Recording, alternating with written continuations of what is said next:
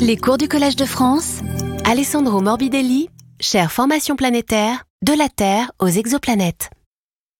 Monsieur le Président directeur général du CNRS, cher Antoine, Mesdames, Messieurs en vos titres en fonction, chers, chers collègues, Mesdames, Messieurs, cher Alessandro Morbidelli. Observer le ciel et les différents astres qu'on peut y voir est une occupation et une préoccupation constante de l'humanité depuis les origines jusqu'à aujourd'hui. D'ailleurs, le titulaire de la nouvelle chaire Formation planétaire de la Terre aux exoplanètes, que nous inaugurons ce soir et que je vous présenterai dans un instant, dit d'ailleurs euh, dans un entretien que vous pouvez lire sur le web du Collège de France, qu'en découvrant la Voie lactée, je le cite, il a eu une véritable rencontre avec le ciel, un moment marquant et mémorable.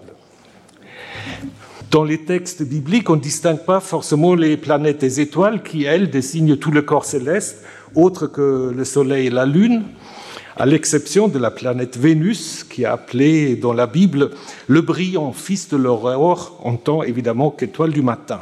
Et ce terme qui devient dans la traduction grecque ensuite Eosphoros, qui porte l'aurore, plus tard Lucifer, mais ça c'est une autre histoire, même expression qu'on rencontre dans la poésie homérique. Pour les anciens Babyloniens, Grecs et Romains, les planètes identifiables à l'œil nu étaient associées ou identifiées à des divinités. Nabu qui devient Mercure, Ishtar qui devient Vénus, Nergal Mars et encore Marduk Jupiter et bien d'autres. Dès lors, les planètes ont été dédivinisées. La recherche sur la formation des planètes du système solaire et donc de la Terre a fait d'énormes progrès notamment depuis la découverte en 1995 de la première planète extrasolaire. Peu à peu, le nombre des planètes détectées en dehors de notre système a cru pour arriver à plus de 6000 aujourd'hui. Les premières, planètes découvertes étaient appelées et sont surtout ce qu'on appelle des Jupiters chauds, c'est-à-dire des planètes géantes placées très près de leurs étoiles. La raison en est évidente, ils sont les plus faciles à détecter. Pourtant, il est admis aujourd'hui que l'existence de ces planètes est très rare, moins 1% de toutes les planètes. Au fur et à mesure de la progression des observations, la plupart des planètes se sont avérées être des Jupiters tièdes, situés dans la zone des planètes telluriques du système solaire.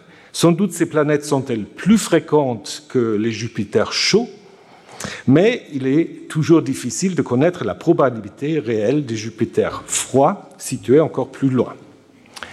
Une grande page de découverte s'est ensuite étendue aux super-terres dont la masse se situe entre celle de la Terre et de Neptune, qui elles sont à très courte distance de leur étoile, à nouveau pour des raisons de détection. Un grand nombre de systèmes planétaires comprend plusieurs planètes, jusqu'à 8 ont été détectés autour de la même étoile. Une première conclusion qu'on peut tirer de cette moisson est la grande diversité des systèmes détectés et surtout euh, l'observation que notre système solaire ne semble pas être très représentatif. On peut euh, conclure toutes sortes de choses, mais comparé au système extrasolaire, notre système solaire nous fournit une grande quantité d'éléments qui permettent une reconstruction précise de son histoire. En plus des planètes et de leurs caractéristiques globales, nous connaissons la répartition des petits corps tels que les astéroïdes, les comètes, les satellites et ainsi de suite. Ces corps sont les vestiges des premiers objets appelés planétissimaux qui ont initié la formation planétaire. Leur distribution orbitale et leurs caractéristiques physiques constituent une mémoire fossile de l'évolution dynamique ancienne des planètes en formation. De plus, grâce à l'analyse des météorites et aux mesures spectroscopiques à distance, nous possédons aujourd'hui une connaissance approfondie des compositions chimiques et isotopiques de ces différents petits corps. Ces informations nous renseignent sur la structure du disque protosolaire ainsi que la circulation et le mélange partiel des poussières au sein de ce disque. Donc la chaire que nous allons inaugurer ce soir est dédiée à l'exploitation de toute cette richesse d'informations elle nous aidera de mieux comprendre les processus qui ont donné naissance à notre système solaire, à notre Terre en particulier. Ces connaissances seront ensuite aussi utilisées appliquées au contexte général de la formation planétaire, permettant ainsi d'explorer la variété des trajectoires évolutif possible. Pour cela, il faut évidemment quelqu'un qui a toutes ces compétences, et c'est le titulaire de cette chaire que je vous présente maintenant, le professeur Alessandro Morbidelli. Comme le dit son nom, il est italien, mais il a effectué toute sa carrière en France après son master ou lauréat à Milan. Il a fait son doctorat à l'université de Namur en 91 sur le chaos et les systèmes dynamiques. Après un postdoc à Nice, il entre au CNRS en 1993. Il est resté longtemps. Dans ses premiers travaux, Alessandro Morbidelli s'intéresse à la dynamique des astéroïdes. Et ses travaux sur la structure de la ceinture des astéroïdes et sur la structure de la ceinture de Kuiper, donc au-delà du Neptune, lui ont valu en 2000 le prix Urey de la Division for Planetary Science américaine, donc prix décennaire chaque année à un jeune chercheur brillant. Alors, si vous voulez savoir ce qu'est un jeune chercheur, c'est moins de 37 ans. En 2005, l'équipe de l'Observatoire de Nice, réunie autour d'Alessandro Morbidelli, a proposé dans plusieurs articles parus dans le même numéro de Nature une théorie qui a été connue ensuite internationalement sous le nom de modèle de Nice. Voilà, si vous ne savez pas ce que c'est, vous allez voir. Ces chercheurs proposent en effet une évolution tardive après la formation des planètes et la disparition du disque de gaz. Alessandro Morbidelli est un leader mondial en planétologie et il n'a pas de conférence en ce domaine où il ne soit pas invité. Il a su établir des collaborations avec de très nombreuses équipes aux États-Unis et dans le reste du monde, le Brésil, l'Argentine, la République tchèque et ainsi de suite. En 2014, il a été élu membre associé de l'Académie royale de Belgique, en 2015, associé étranger de l'Académie française des sciences. Il a été président du programme national pour la science planétaire du CNRS de 2010 à 2018. Depuis 2019, il est président du groupe de travail sur le système solaire au CNS. Il a reçu de nombreuses distinctions, j'ai déjà mentionné ce prix Urey, et auquel s'ajoute le Grand Prix Merger Bordet de l'Académie des sciences en 2009, le prix Jules Janssen de la Société astronomique de France en 2018 et la médaille d'argent du CNRS en 2019. Depuis 2021, il est également rédacteur en chef de la revue internationale Icarus dédiée à la planétologie.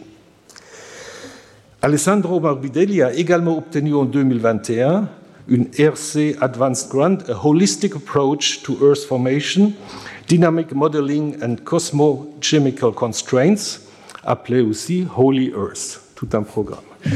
voilà, cher Alessandro, nous sommes heureux de vous accueillir ici comme euh, collègue. Je vous cède la parole.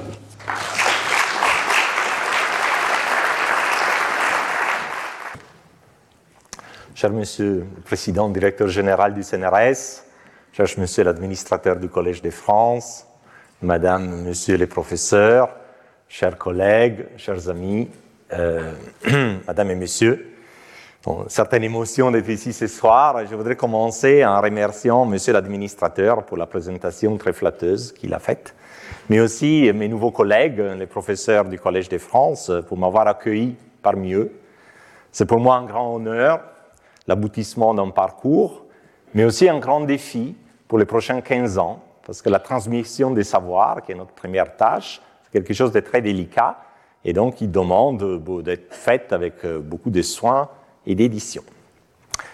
Mais ma nomination au professeur au Collège de France et aussi une reconnaissance pour toute une discipline, la planétologie, en particulier la thématique de l'origine des systèmes planétaires, de laquelle je me retrouve maintenant à être un peu le porte-parole ici. Et c'est effectivement une science en plein essor, grâce notamment à quatre contributions majeures. L'exploration spatiale, nous avons aujourd'hui exploré, certes à différents niveaux de détail, toutes les planètes connues du système solaire et beaucoup de ces petits corps.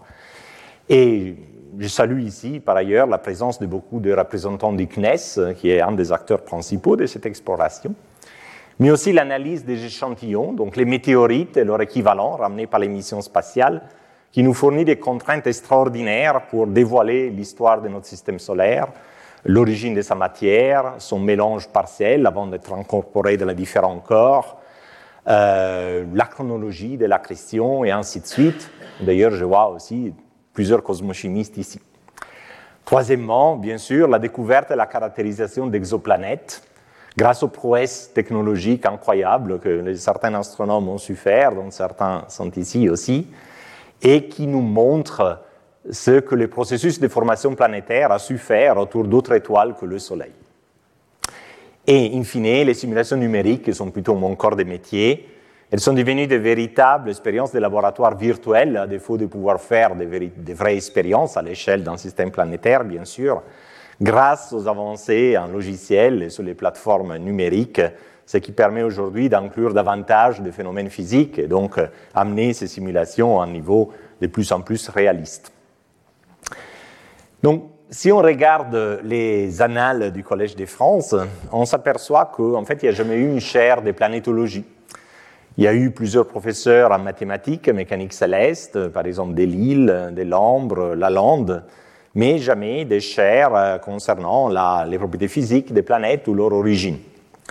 Euh, pourtant, la, tradition française dans les domaines est une tradition assez riche. D'ailleurs, certains de ses protagonistes, on peut les retrouver au Panthéon, mais pas ici.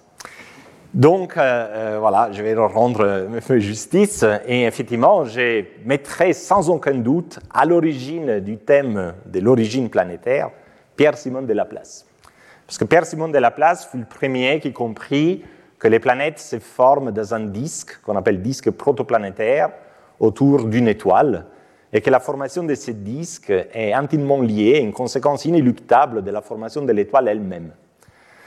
En fait, Laplace montra que quand vous avez un nuage de gaz qui s'effondre sous l'effet de sa propre gravité vers le point central pour former une étoile, s'il y a une petite euh, rotation, une partie du gaz ne peut pas tomber au centre, mais doit se placer en orbite autour de l'étoile et donc composer ces fameux disques protoplanétaires à partir duquel on fabriquera les systèmes planétaires. D'autres personnes avant lui, notamment Kant, avaient déjà proposé l'hypothèse que les planètes se forment dans un disque en partant de la constatation que les orbites des planètes du système solaire sont presque écoplanaires, mais Laplace a été véritablement le premier à comprendre pourquoi, pourquoi il faut préalablement la formation d'un disque. Et si à l'époque de Laplace, la formation d'un disque était un modèle, aujourd'hui on peut affirmer que c'est un fait observationnel. Parce qu'en fait, quand on pointe les grands télescopes, comme le télescope spatial Hubble ou le James Webb, vers les étoiles jeunes, on s'aperçoit que toutes les étoiles, pendant les premiers millions d'années de leur vie, sont bien entourées d'un disque protoplanétaire de gaz et de poussière qui nous apparaît, comme sur cette belle image, comme une tache sombre autour du point lumineux qui est l'étoile naissante. Pour l'anecdote, Laplace avait un problème. Il fallait comprendre comment un disque, qui est par nature un milieu continu, puisse donner origine à un nombre discret, un nombre fini de planètes.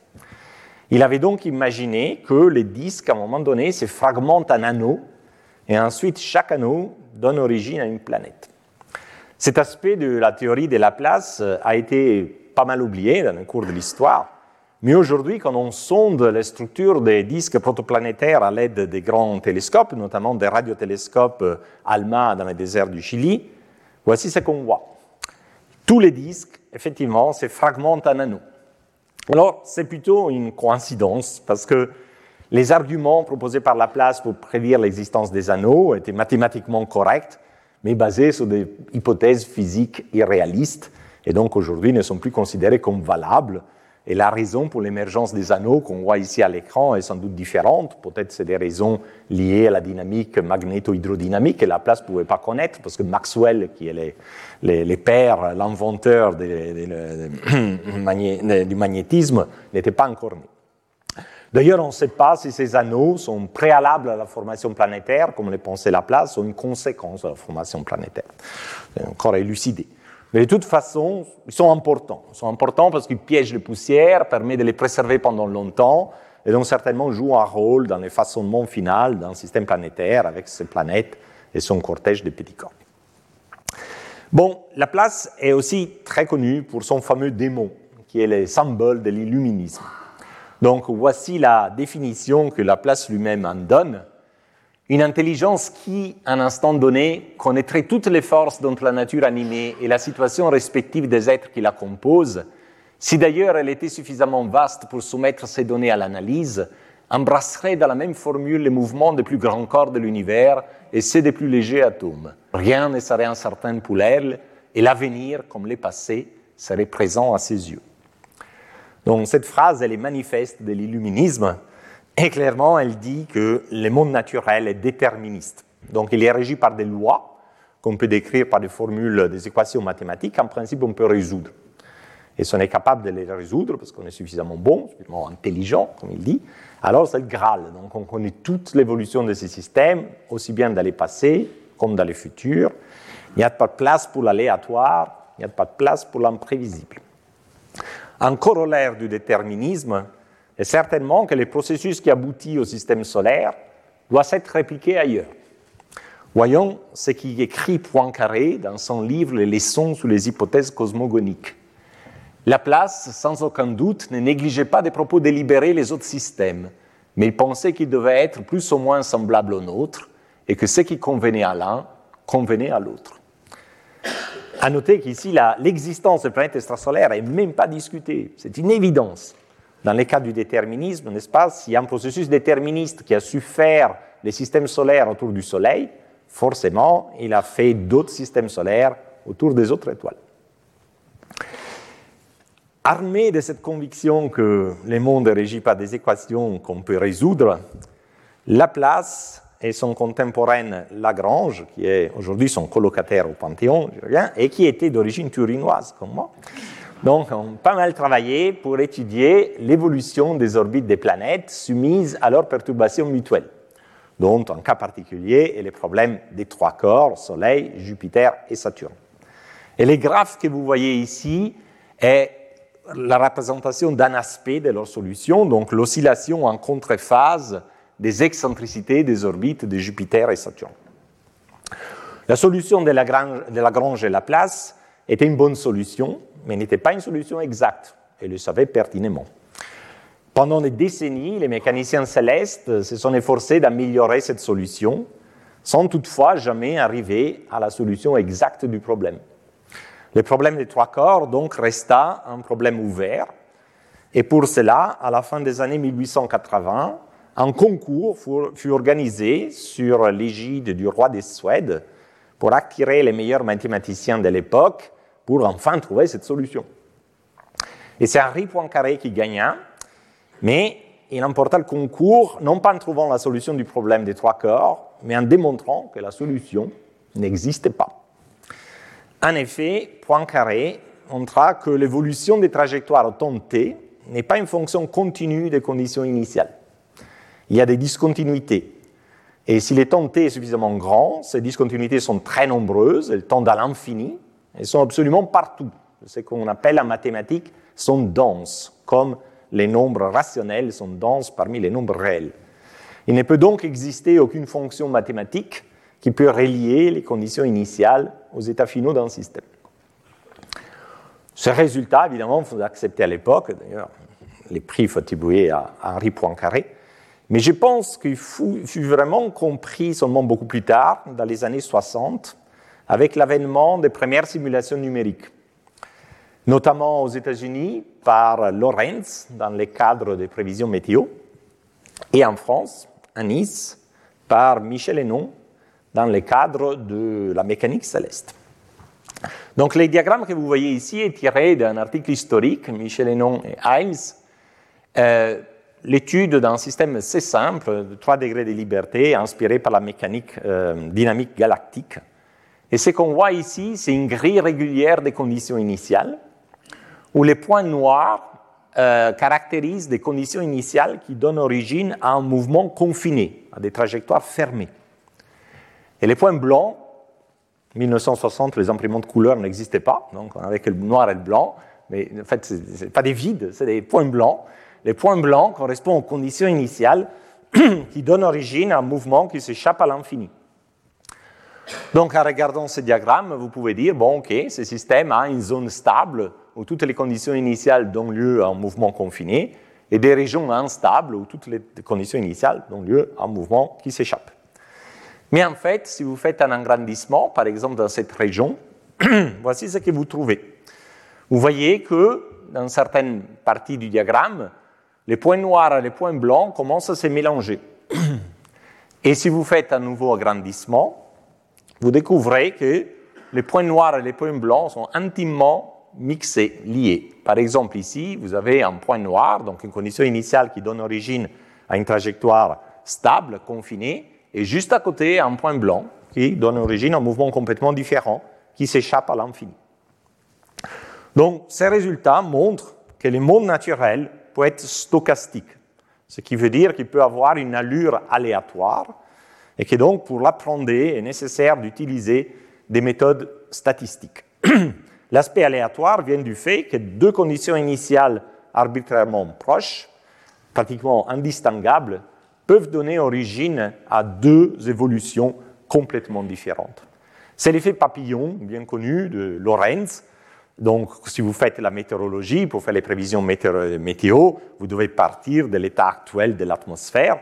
Mais si vous oubliez une petite turbulence engendrée par un battement d'aile d'un papillon quelque part, forcément, après un certain temps, l'évolution réelle du système, la météo réelle, va être différente de celle que vous avez prédite.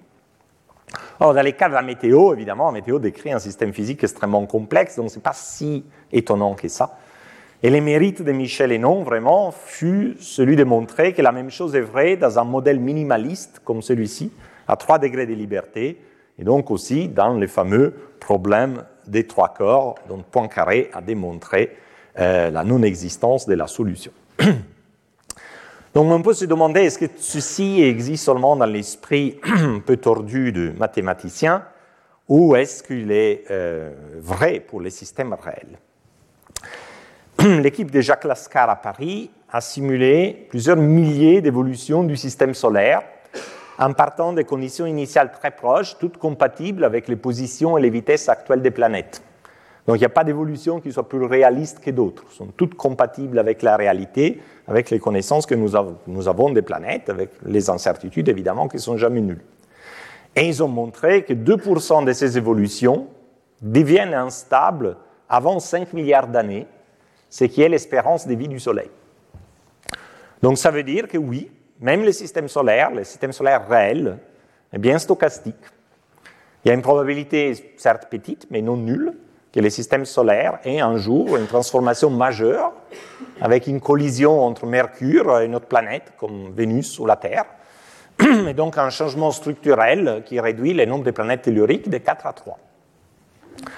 D'autre côté, la stochasticité du système solaire ne remet pas en cause sa structure générale. Le fait d'avoir près du Soleil des petites planètes de nature rocheuse et loin du Soleil des grandes planètes géantes de nature plutôt gazeuse.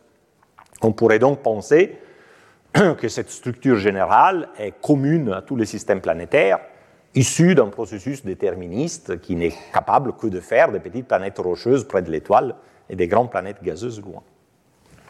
Et pourtant, en 1995, Michel Mayor et Didier Queloz découvrirent la première planète extrasolaire de l'Observatoire de Haute-Provence, 51 PEC B.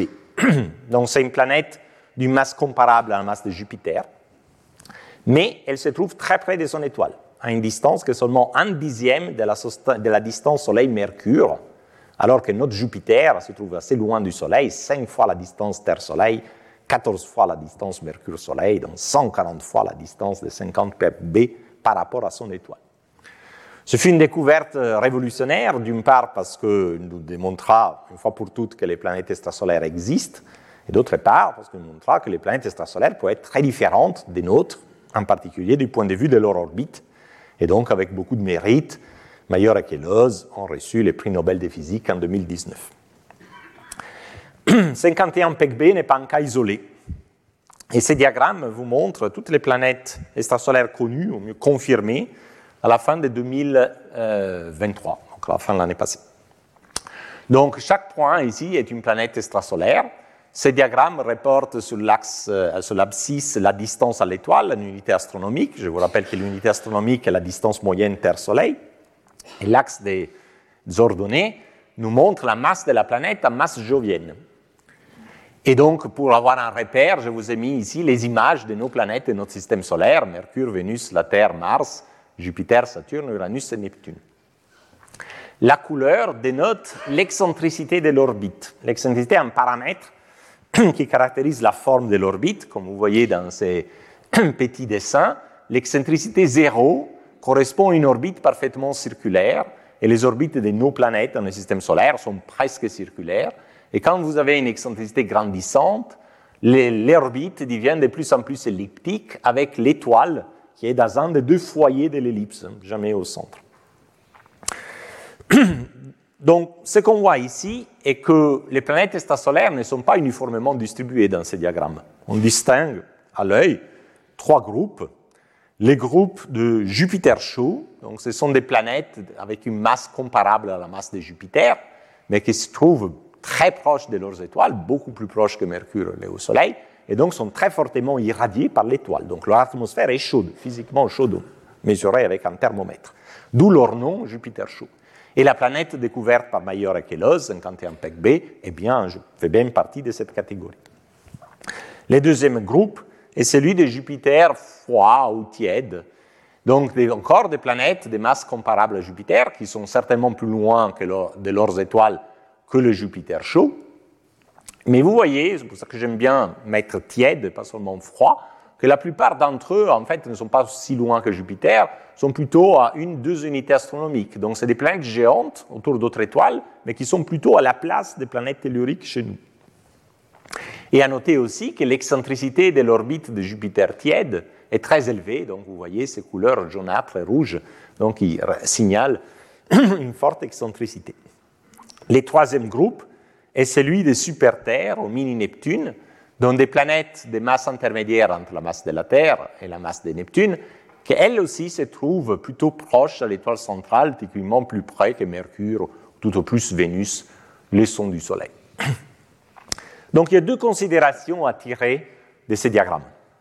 La première est que beaucoup d'étoiles, en fait entre 50 et 70% ont des planètes autour d'elles dont nous n'avons pas l'analogue ici, comme des Jupiter chauds, des Jupiter tièdes excentriques, des super-Terres.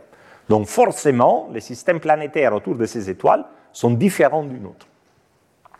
La deuxième considération est que, pour le moment, nous n'avons jamais encore découvert des planètes comparable aux nôtres. Donc, vous voyez, il y a une absence de points autour de Vénus, de la Terre, de Mercure, de Mars, d'Uranus, de Neptune, de Saturne, et ainsi de suite. avec la seule exception de Jupiter. Ceci ne veut pas dire que ces planètes n'existaient pas. C'est un biais observationnel. À l'heure d'aujourd'hui, avec les techniques observationnelles dont nous disposons, nous ne pouvons pas voir l'analogue de la Terre, par exemple, autour d'une autre étoile. Parce que c'est une planète qui est à la fois trop petite et trop loin de l'étoile. La seule planète de notre système solaire qu'avec nos moyens de détection nous pouvons découvrir ailleurs, c'est Jupiter. Donc, si on veut se poser la question de quelle est la fréquence statistique d'un système planétaire semblable au nôtre dans la galaxie, pour le moment, du point de vue observationnel au moins, on doit restreindre cette question à celle-ci. Quelle est la fréquence des couples Soleil-Jupiter Donc allons-y. Prenons par exemple un voisinage de 30 années-lumière du Soleil il y a 414 étoiles. Les étoiles ne sont pas toutes les mêmes, elles se distinguent par leur masse, par leur température, par leur luminosité, qui sont des paramètres corrélés. Et en fait, il y a beaucoup plus d'étoiles de faible masse, qu'on appelle les étoiles naines, que des étoiles massives. Notre Soleil est une étoile de type G, et on constate que seulement 10% des étoiles sont comparables à notre Soleil. Les autres, principalement, sont des étoiles beaucoup plus froides et petites, ce qu'on appelle les étoiles de type M. Les observations des planètes extrasolaires nous montrent que parmi les étoiles, seulement 10% d'entre elles ont des planètes de masse jovienne. Mais parmi ces planètes de masse jovienne, seulement 10% d'entre elles ont une orbite semblable à l'orbite de Jupiter.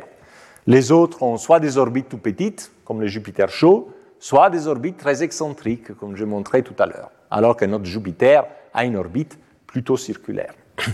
Donc, si on fait le produit des probabilités, 10% qu'une étoile soit comme le Soleil, 10% qu'une étoile est, euh, que ce Soleil est une, planète de masse jovienne, 10% que cette planète de masse jovienne ait une orbite comparable à celle de Jupiter, on trouve 1 sur 1000. Donc ça, c'est la fréquence dans la galaxie, selon les observations actuelles, des analogues du couple Soleil-Jupiter. Et le système solaire, bien sûr, est beaucoup plus complexe que le simple couple Soleil-Jupiter. Par exemple, nous n'avons pas les super-Terres. Et si on en rajoute ça, par exemple, la probabilité chute encore d'un facteur 2 ou 4. Donc, constat que notre système solaire n'est pas du tout le système typique, il est plutôt un système atypique. Donc je pense que la place en aurait été choquée. Si vous y pensez bien, ce qu'on est en train d'assister ici, c'est une sorte de contre-révolution copernicienne. Copernic nous a appris que la Terre n'était pas le centre de l'univers, et puis nous avons appris que le Soleil n'est pas le centre de l'univers, que notre galaxie n'est pas le centre de l'univers, et que l'univers n'a pas de centre.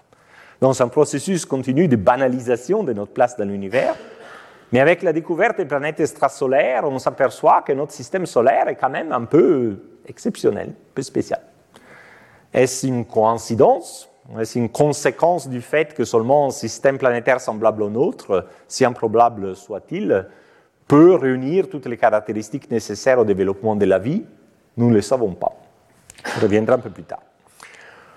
Bon, je laisse volontiers ce débat épistémologique sur révolution et contre-révolution copernicienne à mes collègues euh, historiens des sciences et des sciences humaines pour m'adresser maintenant dans la seconde partie de mon exposé à une question plus scientifique. Et quelle est l'origine de la diversité constatée des systèmes planétaires? Est-ce que cette différence, cette diversité nous révèle que le processus de formation planétaire est complètement aléatoire, comme le jet d'un dé? Je ne pense pas, parce que comme j'ai montré tout à l'heure, les planètes extrasolaires n'occupent pas uniformément le diagramme des masses et des distances, mais quand même structuré en ces groupes que j'ai montrés, Jupiter chaud, Jupiter tiède, Super-Terre, ainsi de suite. Donc je pense plutôt que la formation planétaire se présente comme un arbre de bifurcation.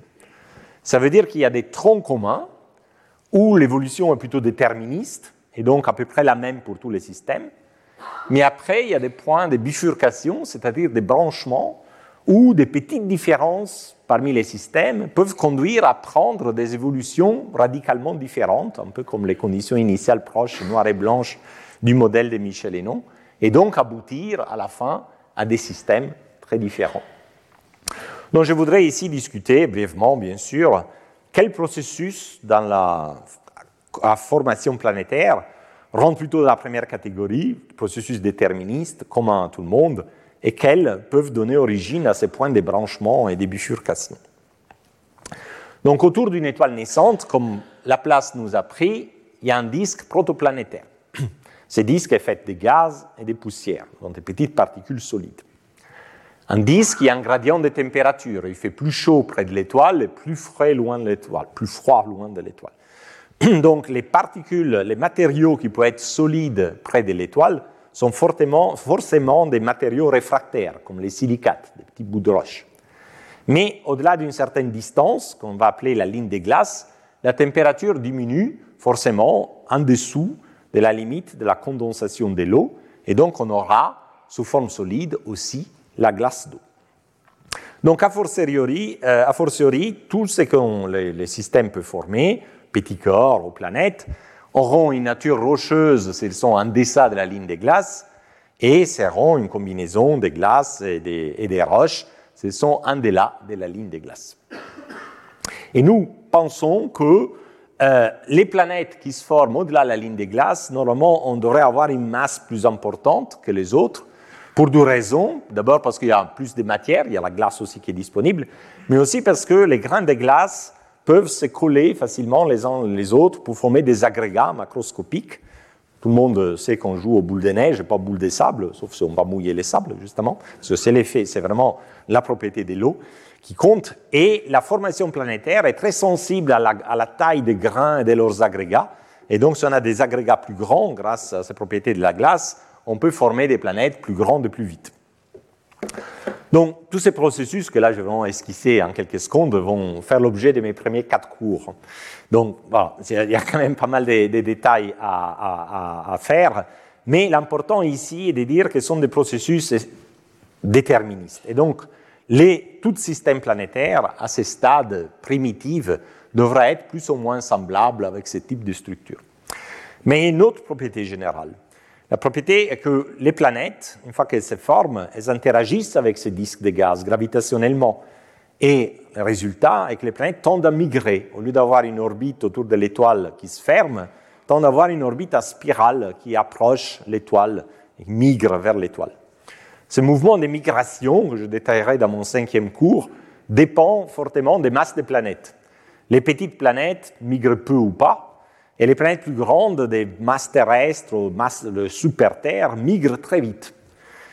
Et donc ce mouvement de migration différentielle va évidemment euh, euh, approcher les planètes, les écarter, chambouler cet ordre universel qu'on a vu jusqu'ici. Et donc, euh, on va passer d'une phase ordonnée à une phase beaucoup plus désordonnée. Alors, celle-ci, évidemment, est une animation PowerPoint, mais je vous montre une, simulation, donc une animation tirée d'une simulation numérique de, dans cet article cité ici. Donc, qu'est-ce que nous voyons ici? Nous voyons un système planétaire vu par la tranche autour de son étoile, nous avons une planète majeure, la taille des symboles est proportionnelle à la masse de la planète, qui s'est formée juste au-delà de la ligne des glaces, et autour beaucoup d'autres euh, petites planètes ou petits corps. Euh, évidemment, tout ce beau monde tourne autour de l'étoile, mais nous allons voir ici seulement les changements de leur distance moyenne à l'étoile, de leur rayon orbital, qui est ici euh, indiqué sur cette échelle. Et j'ai mis les symboles de la Terre pour vous rappeler que l'unité astronomique est la distance Terre-Soleil. Ce triangle jaune est juste là pour vous rappeler que la dynamique qu'on va observer a lieu à l'intérieur d'un disque de gaz, qui est celui qui amène la migration, et les temps de l'évolution indiqués ici un million d'années. Donc voilà, la planète commence à migrer, et vous voyez que le système est complètement bouleversé et restructuré par cette migration. En particulier, l'évolution des petits corps, des petites planètes, est évidemment euh, complètement stochastique. Certains ont été éjectés du système, d'autres ont été envoyés plus loin dans les systèmes, d'autres ont été forcés à s'agréger euh, réciproquement pour former une planète elle-même qui a été repoussée vers l'étoile centrale. Au passage, je vous attire votre attention sur le fait que dans la région de la Terre, donc la région où on pourrait espérer de former des planètes telluriques, à cause de ce mouvement d'émigration, il n'y a rien qui reste. Euh, mais euh, cet aspect stochastique ne concerne pas seulement les petits corps face à une planète migrante, peut concerner les planètes migrantes elles-mêmes. Parce qu'en effet, la migration a une part déterministe, toutes les planètes tendent à s'approcher de leurs étoiles, mais elle est aussi très sensible aux propriétés du disque et aux configurations des planètes migrantes. Et en fait, la migration peut, à elle seule, expliquer une grande partie de la diversité des systèmes planétaires observés. Et donc, je voudrais vous illustrer ces propos avec trois exemples, sans aucune ambition d'être exhaustif, bien sûr, juste trois exemples pour montrer comment de petits changements peuvent conduire à des systèmes radicalement différents. Donc, partons euh, de l'évolution qui devrait être la plus typique. Au-delà de la ligne des glaces, on forme des planètes euh, relativement massives, avec des masses de l'ordre de super-Terre. La, couleur ici dénote la masse des planètes ainsi que leur taille. C'est la même représentation que tout à l'heure. Donc avec les temps, ces planètes tendent à migrer, traversent la région euh, des planètes telluriques, hein, balayant tout au passage, et vont migrer jusqu'au bord interne du disque. Le disque ne s'étend pas tout à fait jusqu'à l'étoile à cause des processus de troncage magnétique un peu compliqués. Mais donc, quand les planètes arrivent au bord interne du disque, elles s'arrêtent, parce que ben, c'est les disques qui, forcent leur migration, donc elles s'arrêtent au bord interne. Toutes les planètes s'empilent l'une derrière l'autre dans ce qu'on appelle une chaîne résonante, donc, où la période orbitale de chaque planète est en rapport avec la période orbitale de, la, planète voisine, comme un rapport des nombres entiers. S'il y a trop de planètes, elles s'arrangent pour devenir instables, fusionner entre elles, réduire le nombre de planètes, grandir. Et donc, à la fin, ce qu'on a, c'est un système légitime de super-Terre, quatre ou cinq planètes avec des masses, de, quelques masses terrestres, jusqu'à une quinzaine de masses terrestres, très proches à l'étoile centrale, donc ce qu'on appelle des super-Terres chaudes. Donc, ce type d'évolution convient à beaucoup de systèmes parce que les super-Terres chaudes existent autour de la plupart des étoiles de notre galaxie. Mais pas chez nous. Par exemple, notre système solaire n'a pas de super-Terre chaude. Donc, qu'est-ce que peut changer pour éviter de former des super-terres chaudes? Quelle peut être la bifurcation, le point débranchement qui nous permet d'éviter ça? Bon, supposons que parmi les super-terres que le système forme de la ligne des glaces, une, de façon contingente, par hasard, devient un peu plus massive, suffisamment pour commencer à tirer du gaz du disque sur elle et former ainsi une atmosphère massive et devenir une planète plutôt géante comme Jupiter. Planète géante comme Jupiter migre aussi mais plus lentement. Et donc, on aura une évolution de ce type la planète géante migre lentement. Derrière elle, les super-terres voudraient migrer à toute vitesse pour aller au bord interne du disque, comme dans la simulation précédente, mais elles ne peuvent pas. Il y a maintenant une planète géante devant elles qui leur barre la route, un peu comme quand vous êtes en montagne en voiture, vous avez un camion devant, il ne faut pas sentir. Et donc les planètes sont confinées derrière la planète géante, elles peuvent parfois doubler, mais c'est rare. La plupart des fois, elles restent derrière, elles se verrouillent dans une chaîne de résonance. Et donc à la fin de l'âge de la vie du disque, typiquement 5 millions d'années, nous n'avons pas de super-terres chaudes, parce que toutes les super-terres ont été confinées par la planète géante. Mais en migrant, en migrant, la planète géante est devenue un légitime Jupiter tiède, avec une distance entre une et deux unités astronomiques. Donc on commence ici à voir quelque chose qui ressemble un peu au système solaire, dans le sens qu'il n'y a pas de super-terre, mais ce n'est pas tout à fait le système solaire, parce que notre Jupiter n'est pas à la place de la Terre. Et s'il l'était, nous, on ne serait pas ici pour en parler. Donc il faut encore ajouter une bifurcation, si vous voulez, si vous voulez fabriquer le système solaire.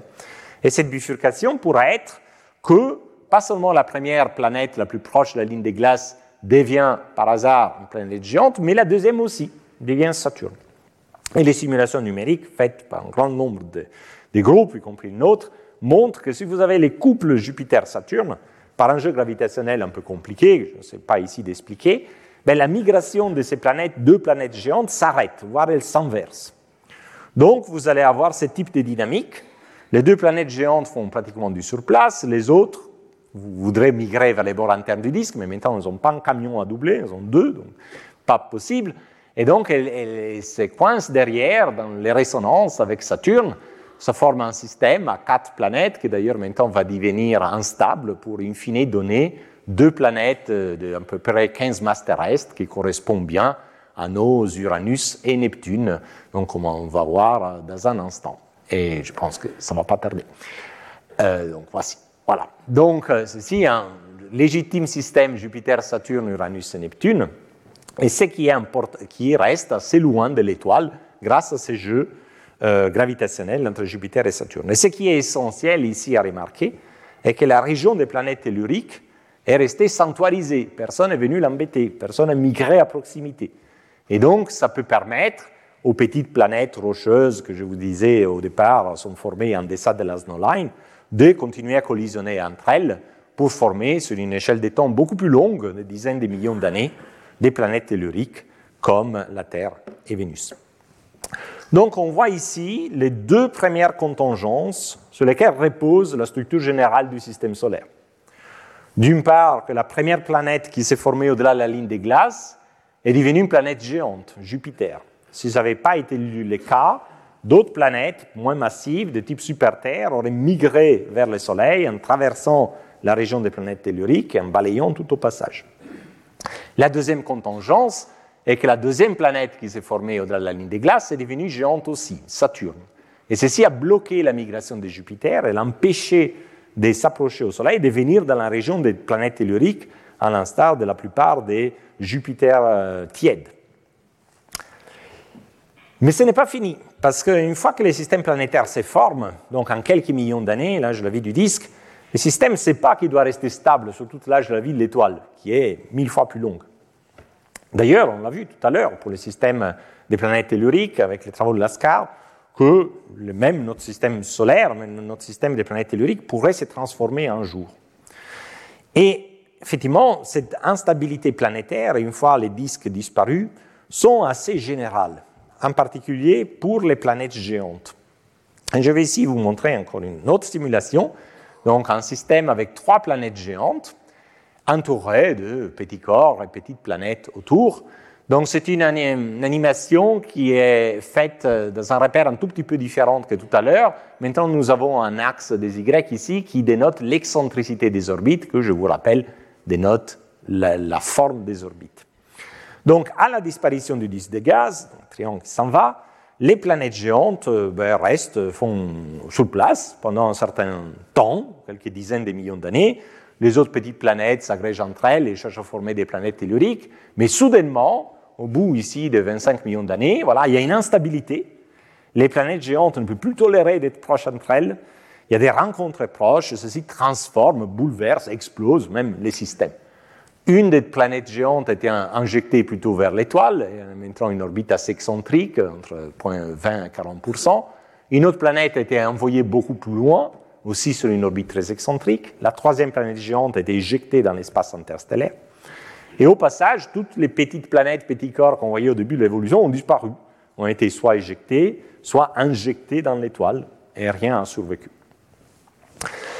Donc, ce type d'instabilité des planètes géantes semble être plutôt la norme que l'exception. Parce que, comme je vous montrais au départ, la plupart des Jupiters tièdes et froids ont des orbites très excentriques. Et celui-ci est le mécanisme principal pour produire cette très grande excentricité, parce que toutes les planètes, vu qu'elles naissent dans un disque, au départ, elles ont des orbites circulaires. Et nous pensons que notre système solaire n'a pas été exceptionnel. Et nos planètes géantes aussi ont subi une phase d'instabilité. La raison est que les orbites primordiales des planètes géantes, celles issues de ce processus de migration que je vous montrais au départ, sont, devraient avoir, être, euh, avoir été très différentes des orbites actuelles, très compactes et aussi résonantes, donc avec rapport des périodes égal à rapport des nombres entiers, donc très différentes des orbites actuelles. Donc il faut un processus pour transformer ces orbites primordiales que les planètes euh, géantes du système solaire devraient avoir acquis pendant la phase d'émigration, pendant la vie du disque, dans leurs orbites actuelles. Et nous pensons que l'instabilité dynamique est un tel mécanisme, et c'est le cœur du modèle de Nice qui été cité tout à l'heure. Donc, dans les modèles de Nice, nous partons des conditions initiales pour Jupiter, Saturne et Uranus qui sont sorts des simulations de, de migration, comme celle que je vous ai montrées tout à l'heure, qui formaient Uranus et Neptune. Et nous postulons qu'au-delà de Neptune, il y avait une ceinture de petits corps avec une masse globale conséquente, de l'ordre de quelques dizaines de masses terrestres. À la disparition du disque de gaz, les interactions mutuelles entre les planètes et les petits corps ont conduit en quelques dizaines de millions d'années une instabilité. Cette instabilité a porté les planètes géantes à se rencontrer entre elles et donc a propulsé Uranus et Neptune plus loin dans le disque des petits corps qui a été dispersé et donc Uranus et Neptune ont bien atterri sur leurs orbites actuelles avec des rayons orbitales de 20 et 30 unités astronomiques. Et Jupiter et Saturne ont acquis des, des excentricités petites, mais non nulles. Donc, une instabilité aussi a caractérisé notre système, mais la vraie particularité de notre système solaire, et c'est la troisième des contingences, est que cette instabilité dynamique des planètes géantes a été modérément violente. Et ceci au gré, au hasard des spécificités des rencontres que les planètes ont eues. Les planètes géantes auraient pu avoir des rencontres plus proches, plus violentes, et d'ailleurs, beaucoup de nos simulations, à la fin, donnent un Jupiter très excentrique qui a expulsé trois, trois autres planètes géantes, et donc quelque chose qui est complètement différent du système solaire.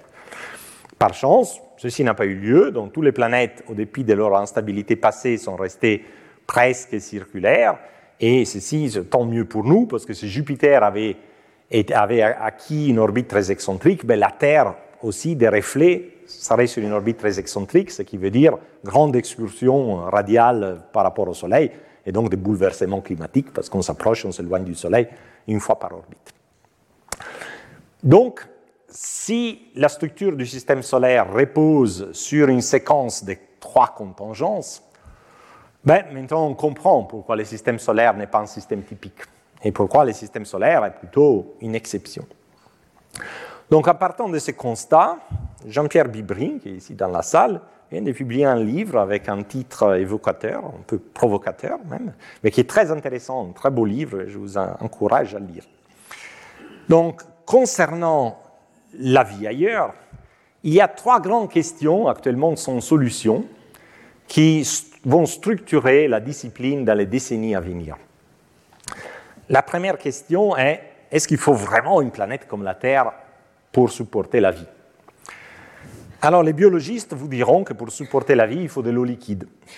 Et les planétologues vous diront que pour avoir de l'eau liquide à la surface de la planète, il faut que la planète soit ni trop, trop près de l'étoile, ni trop loin de l'étoile et qui soit donc dans ce qu'on appelle une zone habitable, donc la bonne distance pour avoir une température modérée qui puisse euh, permettre à l'eau de subsister, sous forme liquide à la surface.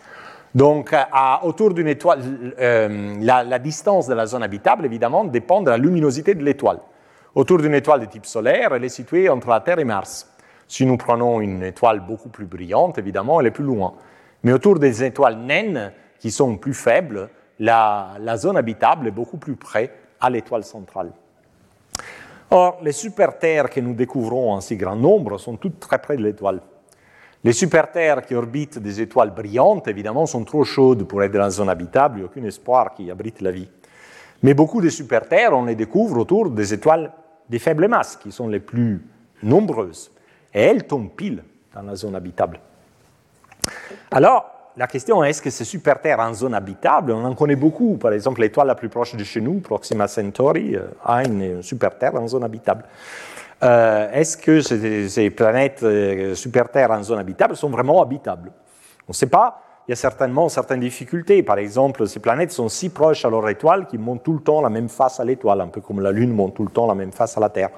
Ces étoiles de faible masse sont faible brillance, mais sont très nerveuses et donc ont des flares, des éruptions, un rayon X, un rayon UV, etc. Chose que notre biologie ne fait pas trop bien. En plus, elles pourraient avoir, euh, euh, surtout s'ils ont migré dans l'indice des gaz, des atmosphères d'hydrogène, ce qui empêcherait l'oxygénation de l'atmosphère. Donc, est-ce qu'elles sont vraiment habitables? On ne sait pas. Euh, David Walton, dans son livre Lucky Planet, a écrit que si toutes ces super-terres autour des étoiles naines étaient habitables, ce serait étonnant que nous, on habite la Terre, qui est une planète beaucoup moins fréquente, ne fût-ce que du fait que le Soleil est une étoile beaucoup moins fréquente que les étoiles de faible masse. Bon, c'est un argument philosophique, il faut porter une réponse scientifique. Et donc, il y a un énorme effort actuellement pour essayer de caractériser l'atmosphère de ces super-terres habitables autour des étoiles de faible masse, qui est en cours grâce au télescope James Webb, et qui sera faite ensuite par un télescope dédié que l'Agence spatiale européenne va lancer en 2029, Ariel, donc un télescope qui va se consacrer qu'à ça, sonder la caractéristique chimique de ces super-terres habitables autour des étoiles de faible masse. La deuxième grande question est, OK, même si ces planètes habitables ne sont pas habitables, bon, voilà, et il faut donc une planète plus semblable à la Terre, est-ce qu'il faut tout un système solaire pour avoir une planète comme la Terre? Est-ce qu'on pourrait avoir une planète comme la Terre dans un système solaire globalement différent? Alors, je vous ai montré que ce qu'il faut éviter est que des grosses planètes qui se forment dans les disques externes migrent à travers la région des planètes telluriques. Alors, les planètes géantes font les jobs, hein, comme je l'ai montré, mais peut-être il y a d'autres processus plus généraux généraux. Pardon. Euh, donc, par exemple, s'il y a des anneaux qui se forment particulièrement marqués, ils pourraient bloquer la migration, sanctuariser la région des planètes telluriques, comme s'il y avait eu des planètes géantes. Nous ne savons pas. Donc, ce qu'il nous faut est découvrir des véritables analogues de la Terre, c'est-à-dire remplir ces diagrammes et trouver d'autres points qui tombent ici, tout près de la Terre et des Vénus. On ne sait pas les faire à l'heure d'aujourd'hui, mais c'est précisément le but d'un autre télescope dédié que l'Agence spatiale européenne va lancer en 2026, Plateau. C'est aussi un des buts du nouveau télescope géant au sol, l'ELT, que l'Europe, l'ESO, est en train de construire au Chili, télescope de 39 mètres, télescope le plus grand au monde, et qui sera ensuite, probablement dans les années 30-40, doté d'un instrument PCS, qui lui devrait pouvoir nous permettre de voir des planètes analogues à la Terre, au moins autour des étoiles les plus proches, au voisinage à l'intérieur de 20 parsecs. Si on veut faire plus, découvrir davantage des planètes analogues à la Terre, et surtout bien caractériser leur atmosphère pour comprendre si elles sont vraiment habitables, il faut passer après à un autre niveau. Et il y a des projets qui sont à l'étude, pas encore financés, mais des concepts, comme on dit, en particulier de construire un interféromètre dans l'espace, le projet LIFE, et la communauté des scientifiques en Europe est particulièrement euh, intéressée à ces projets. Et ou alors un autre concept qui lui est plutôt cher à mon collègue américain, euh, l'HWO, qui est l'acronyme pour Habitable World Observatory, qui serait un télescope spatial qui vole en tandem avec un occultateur pour cacher l'étoile et pouvoir mettre en évidence les planètes telluriques à côté. La troisième grande question, est-ce qu'une fois que toutes les conditions sont réunies, est-ce que l'émergence de la vie est un phénomène lui-même probable ou rare? Alors en 1953, Urey et Miller ont commencé à faire des expériences de laboratoire pour voir comment la chimie organique peut évoluer vers les vivants, peut se complexifier et in fine aboutir aux vivants. Et donc, ils ont soumis certaines soupes primordiales, hein, des charges électriques, etc. Ils ont euh, produit de plusieurs molécules complexes, évidemment, pas du vivant. 70 ans après, nous n'avons toujours pas synthétisé la vie en laboratoire. Et ça peut paraître curieux que ce que la nature a su faire par hasard, l'homme ne sait pas faire par intelligent design, n'est-ce pas? Mais évidemment, les, laboratoires s'acharnent à ça, les, simulations deviennent de plus en plus complexes, de plus en plus raffinées, il y a de nouvelles techniques de microfluidique qui pourraient vraiment apporter une révolution. Donc peut-être on aura des grandes surprises dans les années à venir. En attendant, on peut aussi se prendre différemment, une approche plus empirique. Allons voir tous les mondes qui ont des caractéristiques habitables ou qui ont eu des caractéristiques habitables pour voir si la vie a émergé ou pas. Ça nous donnera une idée si la vie émerge à chaque fois que les conditions sont favorables ou pas. Alors, le corps des choix, évidemment Mars. Mars aujourd'hui c'est un grand désert, il n'est pas habitable. L'espoir de trouver la vie sur Mars, les Martiens, est mort avec les missions Vikings. Mais pendant les premières centaines de millions d'années, Mars avait beaucoup d'eau liquide à sa surface. Il y avait des rivières qui coulaient, il y avait des lacs, il y avait peut-être même un océan. Et donc la question est-ce que la vie ça a pu se développer dans ces premiers 400 millions d'années? Est-ce qu'on peut en trouver aujourd'hui des vestiges au moins chimiques? Et c'est, disons, le driver, comme on dit en anglais, de l'émission de l'exploration martienne. Mars est la planète qui reçoit, je dirais, la moitié de, tous les, les sondes qu'on envoie pour l'exploration du système solaire. Une en particulier est en cours, c'est la mission de retour d'échantillons. Actuellement, il y a un rover et un robot à la surface de Mars, ça s'appelle Perseverance, qui est en train de récolter des échantillons dans un site qui était un ancien delta fluvial. Et ces échantillons sont stockés dans des tubes. Et l'idée est qu'un jour, on ira les, chercher par hélicoptère, les porter en orbite autour de Mars, les charger sur un satellite qui reviendra vers la Terre. Donc, les retours d'échantillons martiens pour pouvoir les étudier en grand détail dans les laboratoires. Euh, donc, la réponse, évidemment, on ne l'a pas encore, mais dans les années 30, peut-être 40, on aura ces fameux échantillons. D'autres corps euh, très intéressants pour cette question de l'émergence de la vie sont des satellites des planètes géantes, notamment euh, Europa, euh, Encelade et Titan. Le premier étant un satellite de Jupiter, les deux autres des Saturne. Donc Europa et Encelade sont particuliers parce que, bon, évidemment, ils sont très loin, ils sont très froids, ils sont couverts d'une banquise, mais ces deux satellites sont chauffés de l'intérieur par les marées qui exercent les planètes géantes. Et donc, il y a une couche liquide en dessous de la banquise en contact avec les sols, et ces sols semblent avoir de l'activité géothermale. Donc, on devrait avoir au sein de ces satellites des conditions analogues à celles qu'on retrouve dans les dorsales océaniques sur Terre, où d'ailleurs la vie prolifère. Et donc, on voudrait voir si la vie prolifère aussi dans ces mondes. Donc, il y a une série d'émissions spatiales qui aura lieu vers Europa, la première Europa Clipper, euh, des missions spatiales sont à l'étude pour Encelade. Encelade est plus favorable encore, mais elle est plus loin, parce que c'est autour de Saturne, pas de Jupiter. Parce qu'Encelade a ces geysers que vous voyez ici sur l'image. Donc, c'est des fractures de la banquise, donc elle sort l'eau de l'intérieur, qui gèle évidemment dans l'espace. Et donc, il suffirait de faire voler un satellite à l'intérieur de ces plumes ou échantillonner les grains de glace qui retombent à la surface du satellite pour analyser ces grains et voir s'il y a des signatures chimiques d'une vie sous-marine sur ces satellites. Titan est un peu différent, c'est le plus grand satellite de Saturne, et c'est un satellite qui a beaucoup d'hydrocarbures. Il y a des lacs d'hydrocarbures à sa surface, il a une épaisse atmosphère d'azote et de méthane, donc il correspond un peu à ce qu'on pense pouvait être la Terre prébiotique. Et donc elle sera aussi l'objet d'une mission spatiale, la mission Dragonfly, avec un hélicoptère téléguidé.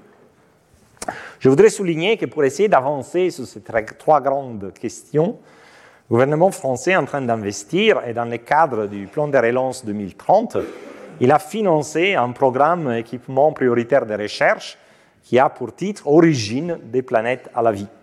C'est un programme qui est porté par les CNRS. J'ai l'honneur de co-diriger avec Maud Langlois, qui est quelque part ici dans la salle.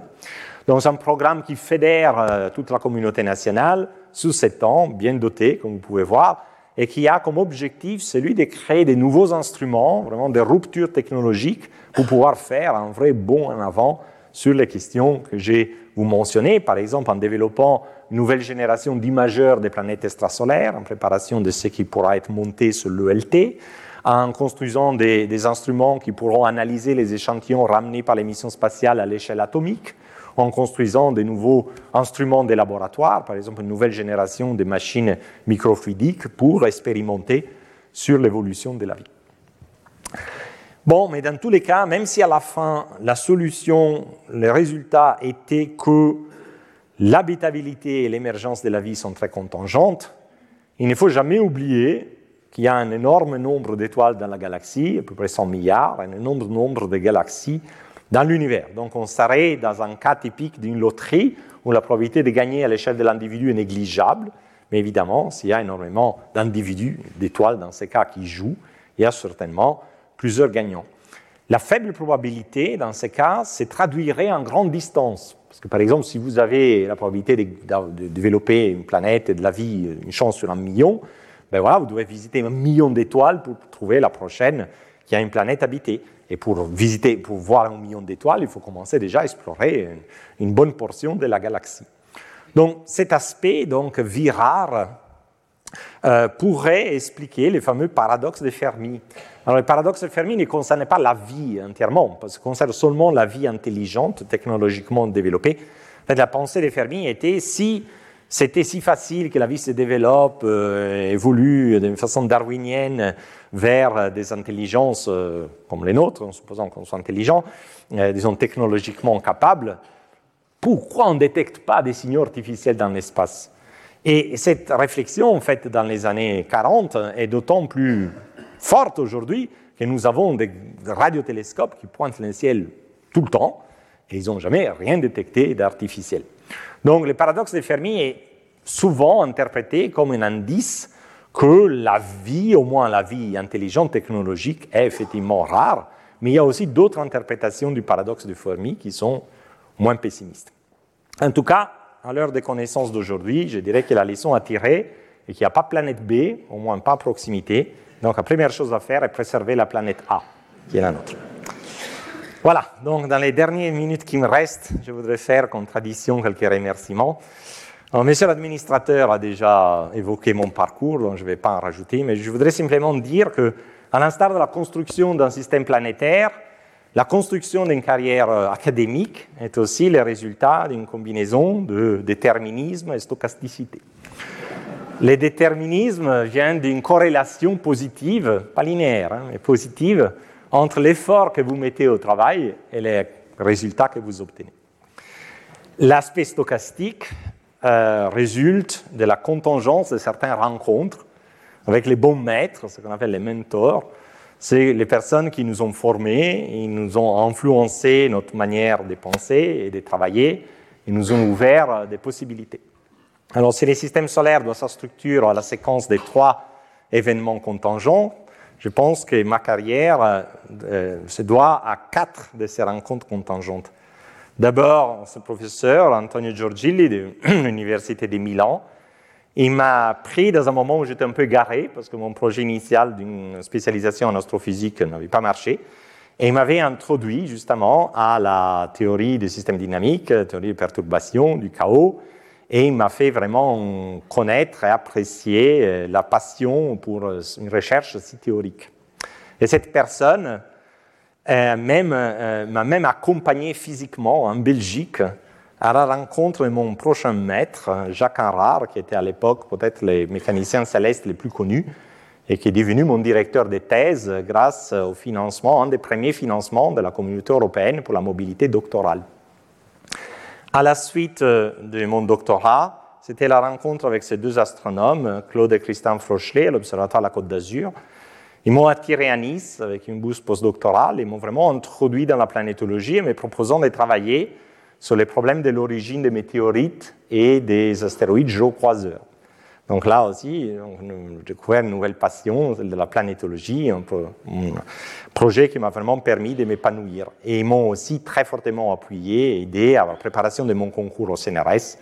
Je suis rentré en 1993. Et pour finir, la rencontre avec Jacques Lascar et Françoise Combe, qui sont devenus mes véritables parents et marraines scientifiques ici en France, ils ont beaucoup promu mes travaux, notamment à l'Académie et au Collège de France. Et donc, merci à toutes ces personnes, parce que sans elles, je ne serais pas ici ce soir. Je voudrais aussi porter hommage à ces deux drapeaux. Alors les drapeaux français, parce que je suis étranger. Et je pense que ce n'est pas trivial qu'un étranger puisse faire une telle carrière, être investi d'autant de responsabilités nationales. Et jamais j'ai ressenti quelconque discrimination. Je pense que la grandeur d'un pays se mesure aussi dans sa capacité d'attirer les gens d'ailleurs et leur permettre de s'intégrer et de se réaliser. Je pense que ça vaut la peine de le rappeler à l'aune de la nouvelle loi de l'immigration, dont l'esprit est pas mal troublant. Les drapeaux européens, parce que je pense que je suis vraiment un produit de l'Union européenne. Je suis un peu trop vieux pour avoir bénéficié du programme Erasmus, donc le programme que Jacques Delors a voulu pour mélanger euh, les jeunes générations. Mais comme je dis, j'ai bénéficié des premières actions pour la mobilité doctorale, des passes interrail pour explorer l'Europe pendant mes vacances. J'ai vécu dans trois pays de l'Union. Mon travail m'a amené à en visiter 19 autres. Mes recherches actuelles sont financées par les European Research Council, etc. Donc, euh, vraiment, je tiens à dire que la mobilité des personnes que l'Union européenne permet et garantit est vraiment un atout extraordinaire. Il ne faut pas l'oublier. Et pour finir, je voudrais remercier ma famille. D'abord mon père, chimiste industriel, dont le scepticisme à l'égard d'une carrière académique a été pour moi, pour longtemps, un défi et donc une source de motivation. Et bien sûr, mon épouse, Sylvia, si présente, toujours très douce, toujours à mon soutien, même dans les moments les plus difficiles, quand le travail grignote des parts à la vie des couples. Et à vous tous, donc, chers collègues, chers amis, mesdames et messieurs, merci d'être venus, merci de votre bienveillance, merci d'être venus parfois de loin, ça me touche profondément. Donc, merci.